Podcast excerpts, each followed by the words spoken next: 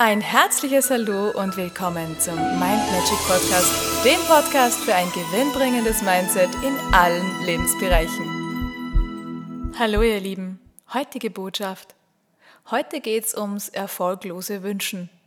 Wenn Wünsche einfach nicht wahr werden wollen, obwohl du alle Techniken des Visualisierens und des Wünschens grundsätzlich drauf hast und auch vollen Einsatz zeigst, wie kann das geschehen? Das kann deshalb so sein, weil diese Wünsche vielleicht gar nicht wirklich deine Wünsche sind, nicht die, die deinem Wesen entsprechen. Und in diesem Fall fehlt dir etwas ganz Entscheidendes, deine ganze Schöpferkraft. Und dann wird's halt auch nichts mit der Verwirklichung. Vielleicht fragst du dich jetzt, woher kommen denn diese Wünsche, wenn sie nicht aus mir kommen, wenn sie nicht aus meinem Wesen kommen und nicht mir entsprechen? Sie kommen aus deinen Prägungen. Das sind Wünsche und Ideen, die du übernommen hast die aus deinen Programmierungen entstanden sind, aber nicht aus dir.